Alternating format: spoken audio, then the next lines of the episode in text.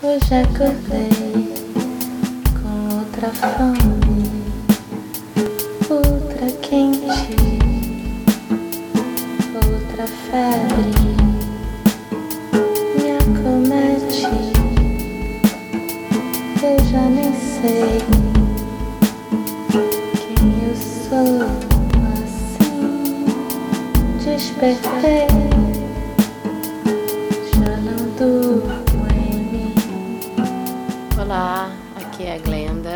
esse é o segundo episódio do podcast Meditadora de Botequim. É, no primeiro eu falei um pouco sobre quem eu era e o que eu pretendia com esse podcast, que era falar despretensiosamente sobre a meditação e o autoconhecimento, entre outros assuntos correlacionados assim como quem troca ideia com os amigos numa mesa de bar, é, assim, informalmente, né? Então, é, eu tive um retorno muito bacana. É, algumas pessoas escutaram até o final, o que já foi por si só uma grande vitória. Mas umas duas me disseram que estava um pouco longo demais, meia hora. É, bom, uma dessas pessoas me falou que ela era mesmo impaciente e que tinha às vezes dificuldade de ouvir outras pessoas. Aí eu fiquei me perguntando se eu deveria encurtar os episódios daqui por diante ou se o próprio exercício de escutar meia hora uma pessoa falando já não seria por si só terapêutico. Sei lá, não sei.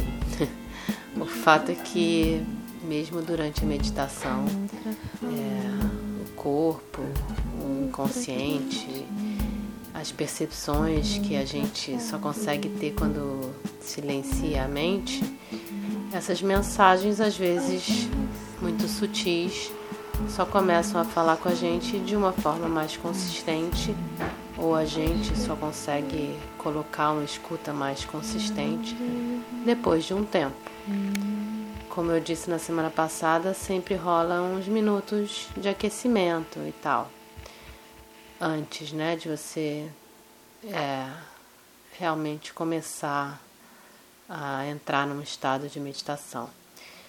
Por isso, algumas correntes né, de meditação pregam que as práticas devem durar no mínimo 40 minutos.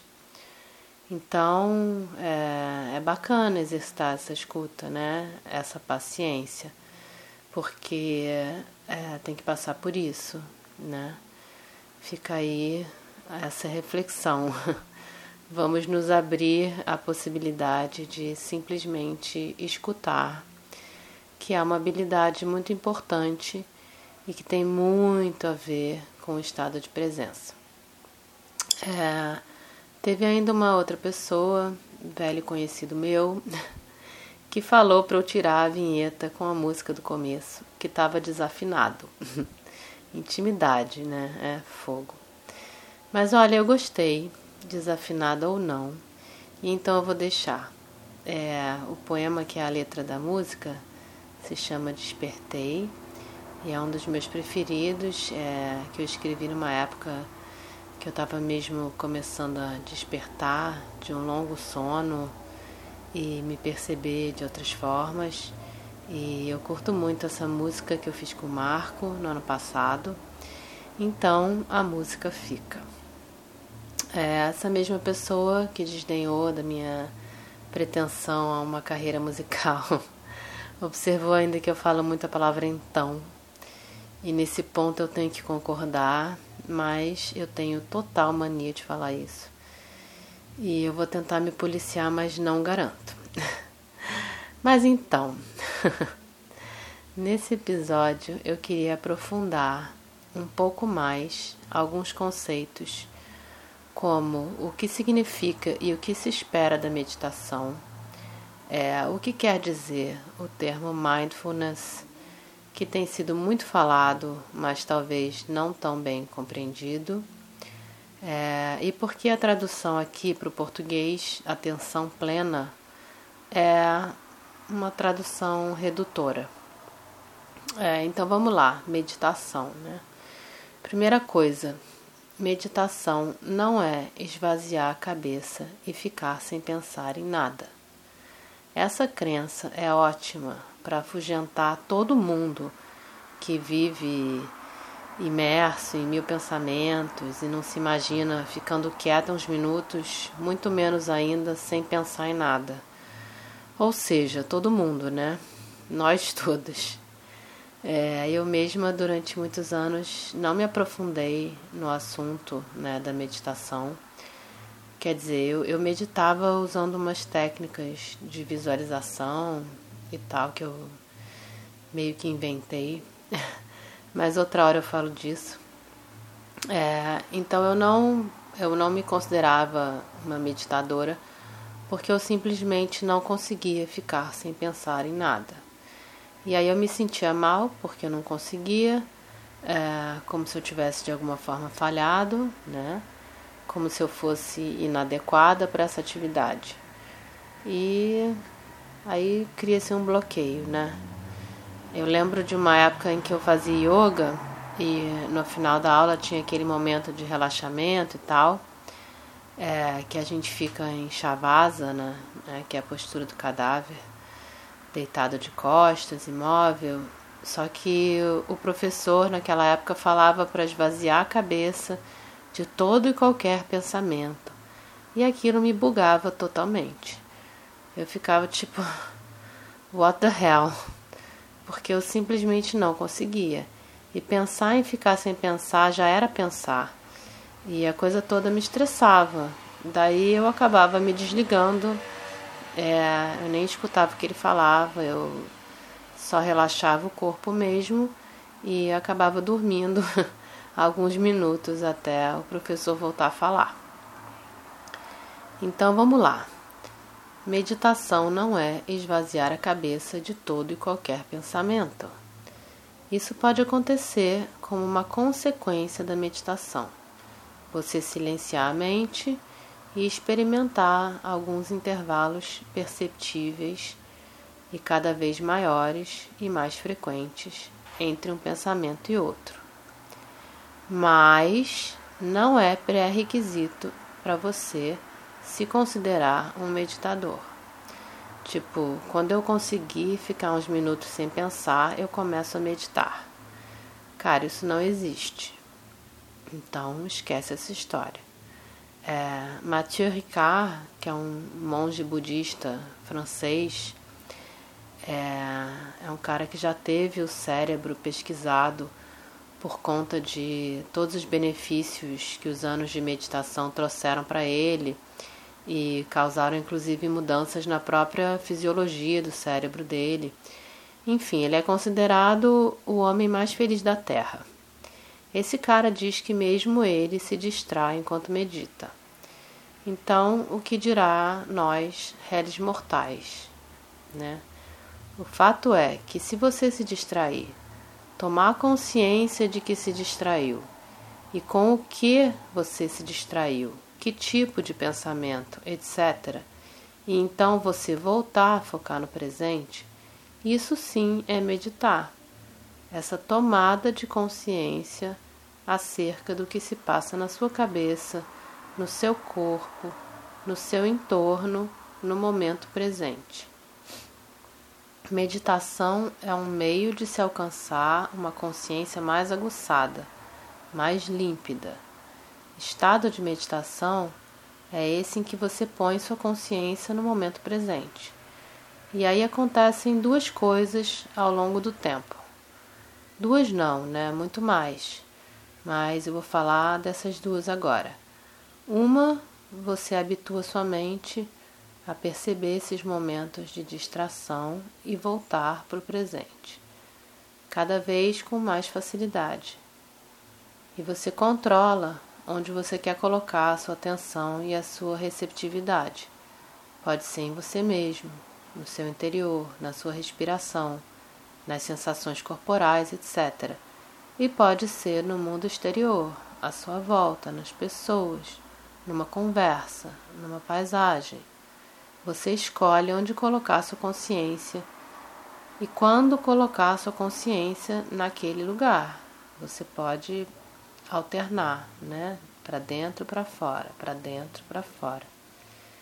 E essa é uma coisa, né? A outra coisa é, que eu queria falar que acontece com o tempo é que à medida em que você vai tomando mais consciência do momento vivido e das sensações, etc., você vai aguçando sua percepção, vai clareando sua visão e esses mergulhos no presente se tornam mais intensos, mais vívidos, mais significativos. E esse é o objetivo, né? Viver uma vida mais significativa. É, uma coisa interessante a respeito da meditação é, pelo menos a partir do prisma do mindfulness, é o seguinte: eu posso, por exemplo, iniciar uma prática formal, sentada, sozinha e tal, de olhos fechados ou, enfim, é, baixos, né? Como eu costumo fazer todo dia. E depois que a minha mente acalmar, eu escolho trazer à consciência um assunto determinado sobre o qual eu gostaria de refletir com toda a clareza da minha consciência. Então, justamente, eu estaria meditando com o foco num objeto que seria o pensamento que eu escolhi. Inclusive, eu li também é, numa entrevista com esse mesmo Mathieu Ricard, que é o cara mais feliz da Terra, em que ele diz que você pensar consciente e voluntariamente no futuro pode ser sim estar no presente, porque é um pensar consciente e intencional, e não é a mente tagarelando sem controle, fazendo projeções e colando emoções a essas projeções e por aí vai, aquelas coisas que a gente sabe que acontecem. É, outro dia eu estava pensando que é, é como aquele bombom, sei lá, você compra um bombom super da Copenhague, investe né, em chocolate. É, e aí você não quer gastar essa, é, esse momento, né? Comendo na rua, andando, é, com calor, com sapato apertado. E aí você guarda esse bombom na bolsa e espera chegar em casa, tira a roupa, toma um banho, põe uma camiseta fresca, senta na cama e aí sim abre o chocolate, saboreia cada mordida, deixa derreter na boca e tal. É a mesma coisa com um pensamento importante. Você aprende a guardar esse pensamento e se debruçar sobre ele num momento propício de introspecção, em suas é, em que as suas múltiplas vozes não vão interferir, em que você controle a sua mente julgadora, as suas emoções e você consiga discernir melhor sobre a questão com maior limpidez de consciência.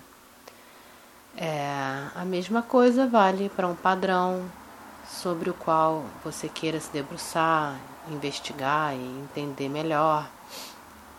A mesma coisa vale para uma emoção ou um sintoma físico ou não é, que você esteja sentindo e por aí vai. É, a mesma coisa vale também para uma lembrança. Então você né, tá ali meditando, consegue chegar num momento de silêncio, né, entre aspas, é, você consegue é, não se deixar é, distrair por aquelas vozes todas. É, então você coloca essa lembrança ali na sua frente e procura olhar para ela entendendo o que é de fato a lembrança e o que é a informação que você foi colando sobre essa lembrança. É, emoções, julgamentos. A lembrança é como um parágrafo num livro, né, que a gente lê E depois vai colando sobre ele um monte de post-its com interpretações e explicações e tal. E daqui a pouco o livro não fecha mais. E a gente nem sabe mais direito o que dizia aquele trecho, né? Ele está encoberto é, por vários papeizinhos colados em cima. Então é preciso tirar esses post-its um por um e chegar até o texto original, né? Que nesse caso desse exemplo que eu estava dando seria uma lembrança, né? A mente tem muito mais dificuldade de lidar com as emoções que a gente liga aos fatos do que com os fatos em si. Então é preciso recorrer a esse lugar de paz e de silêncio para descascar os fatos, descolar essas múltiplas camadas de informação, né? Agora, você também pode recorrer a esse lugar de paz e de tranquilidade, que é o estado de meditação, simplesmente para desfrutar do silêncio e da paz. A palavra meditação tem um paralelo que é a contemplação. Né? Contemplação fala de templo, de edifício de adoração, né? onde se vai em busca do divino. Na visão budista, a divindade reside em nós mesmos, ou seja, o tempo, o templo somos nós mesmos, né? E o que reside nesse templo e deve ser trazido à luz é a nossa consciência. É, o budismo é uma das grandes tradições religiosas orientais que baseou suas práticas na meditação. E esse conhecimento milenar começou a chegar ao Ocidente a partir dos anos 70 e a penetrar por aqui, principalmente nos Estados Unidos, através do yoga e de gurus indianos que ficavam famosos, né? Mas a meditação ainda era um pouco nichada, né? E só atraía um determinado tipo de público que era considerado, entre aspas, alternativo. O nome mindfulness surgiu no final dos anos 70. É um médico americano chamado John Kabat-Zinn, que era ele mesmo um meditador zen budista e já tinha feito retiros e tal, em viagens, né? estava buscando novas maneiras de tratar os pacientes que não respondiam bem aos tratamentos convencionais. Então ele introduziu no âmbito hospitalar, onde ele atendia em Massachusetts, um programa que se chamava Mindfulness Based Stress Reduction. É, era um programa de oito semanas e aí a coisa funcionou. Ele fundou uma clínica dentro desse mesmo hospital e esse nome Mindfulness pegou. E a meditação começou a ser vista sem a roupagem mística e alternativa que se tinha antes, e mais como um instrumento terapêutico importante que age contra o estresse, a depressão, a ansiedade e promove uma autorregulação, tanto fisiológica quanto emocional. E no final das contas, auxilia direta ou indiretamente na cura de qualquer mal. Até porque quantos por cento dos males que nos atingem são fruto de estresse e descontrole emocional, né? Paralelamente a essa história do John Kabat-Zinn, é, tem um outro fato importante que colaborou com essa democratização da meditação, que foi um encontro uns anos depois que aconteceu entre o Dalai Lama, que é um grande líder religioso, mas também é um cara que admira a ciência, com o Francisco Varela, que foi um biólogo chileno que já morreu que pesquisava sobre cognição, entre outras coisas. A partir desse encontro deles, houve um convite do Dalai para que, eles, para que ele, o Francisco Varela, e outros cientistas fizessem uma visita à residência dele, do Dalai Lama, na Índia, em que eles conversariam sobre o cruzamento entre a filosofia budista e as ciências. Daí houve uma primeira visita, depois muitas outras, tanto que viraram eventos anuais, cada ano um grupo de cientistas, cada ano um tema abordado. Daí criaram um instituto para cuidar e organizar essas visitas e o acervo produzido a partir delas. O nome do instituto é Mind and Life. Essa série de conversas e experiências científicas se chama Diálogos e dá para acessar o conteúdo delas no site do Instituto.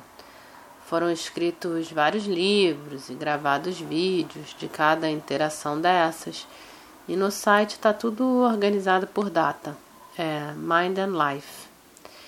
E a partir daí, muita pesquisa científica tem sido feita sobre os efeitos benéficos da meditação.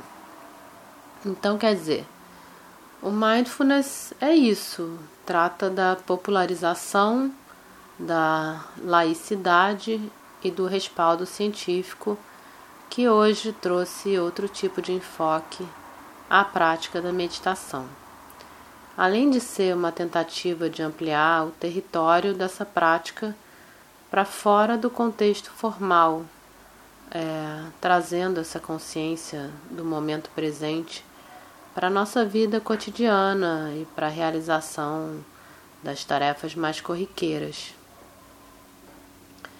É, o mindfulness poderia ser traduzido como plenitude mental, mas aqui no Brasil virou atenção plena por causa do livro chamado Mindfulness, do Mark Williams e Danny Penman, é, aliás, com prefácio do Kabat-Zinn, é, que foi aquele primeiro médico né, que usou esse termo, mindfulness.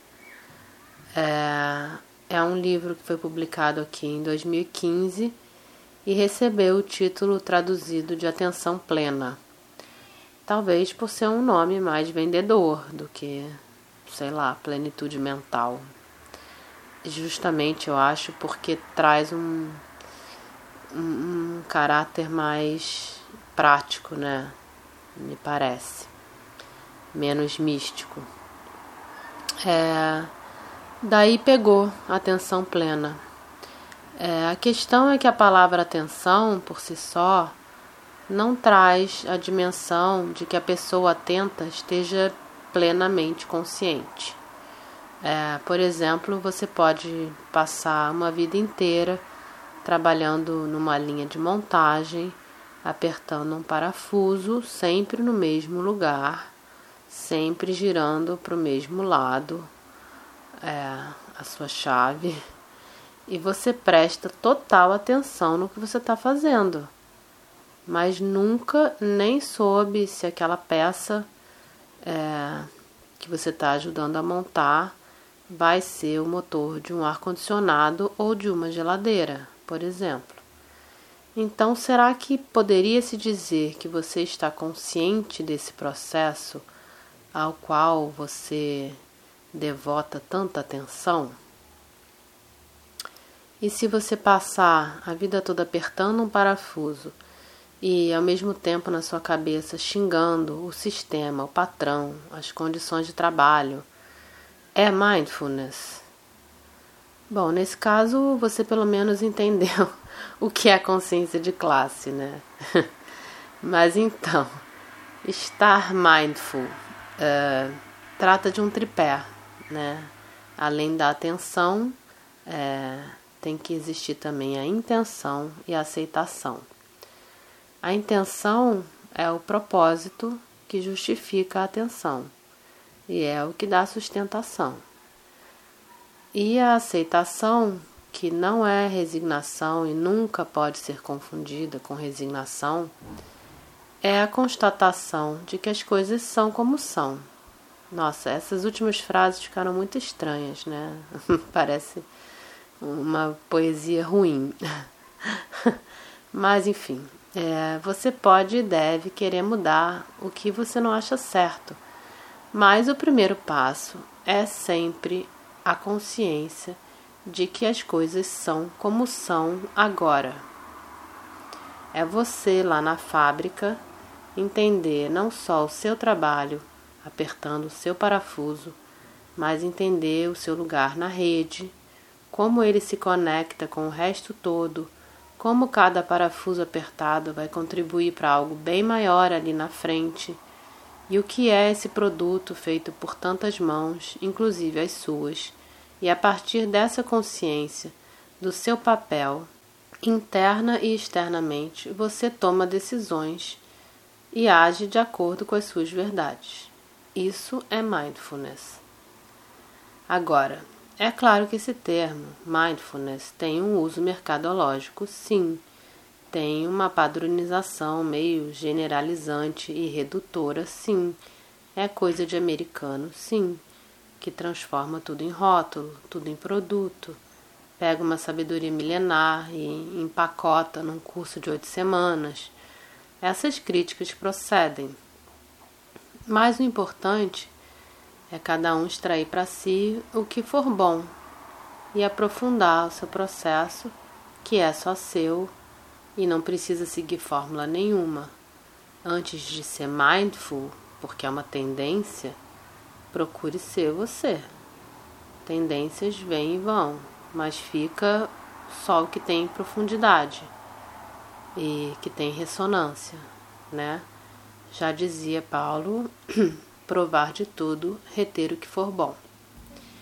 E se você quer começar por algum lugar, começa lendo esse livro que eu citei, Atenção Plena, ou Mindfulness, né?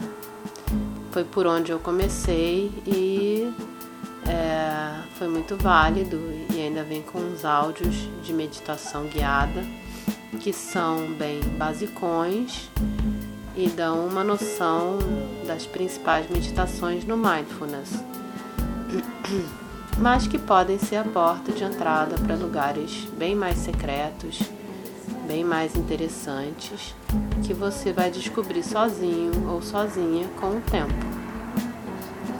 Então é isso. É, espero ter clareado alguns pontos. Uh, compartilhem com os amigos que querem começar a tomar o controle da sua mente e do seu papel nessa imensa e complexa linha de produção que é a vida. então é isso, até a próxima. Beijão.